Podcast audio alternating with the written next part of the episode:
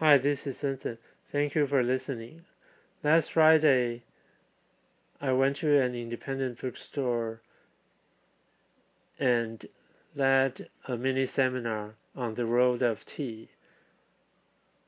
I recorded it, and yesterday I began to work on uploading the films. Actually, I cut it into four pieces. And I listened to it again. And unfortunately, because we had the seminar longer than we expected, so I didn't record it all. Anyway, a uh, couple days ago I've talked about selecting tea, and today I just want to talk a little more about selecting tea. Mm, normally, we would make comparison from the tea we drank before with the one we're looking for. Actually, this is not easy to do so because Taiwanese teas are not standardized. So it's really difficult to make comparisons.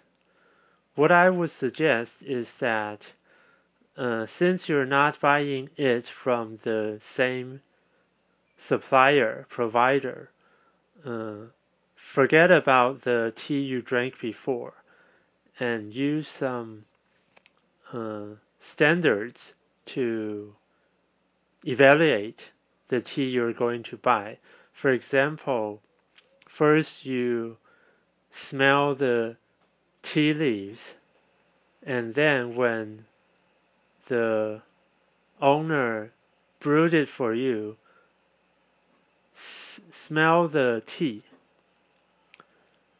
and then have a cup. And when you have a cup, try your best to identify all the flavors you can, like uh, fragrant sweetness, and of course, maybe some tea. Bitter and maybe even sour, and uh, some uh,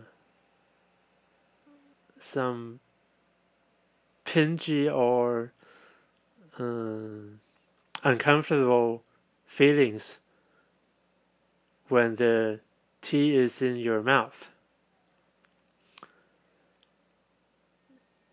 And then the last thing is uh, like try to feel when the teeth in your upper mouth and then inner mouth and then down in the throat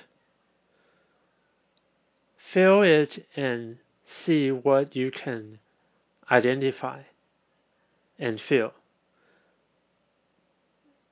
And uh, the other thing is uh, if the owner has cold brew, ask for a cup to try and repeat the things I mentioned before again but remember that uh, flavors and uh, all those characteristics of cold brew are different from hot brew.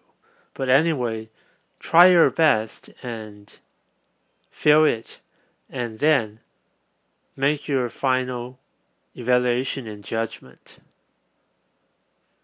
After all, I think this is a more objective way of comparing tea.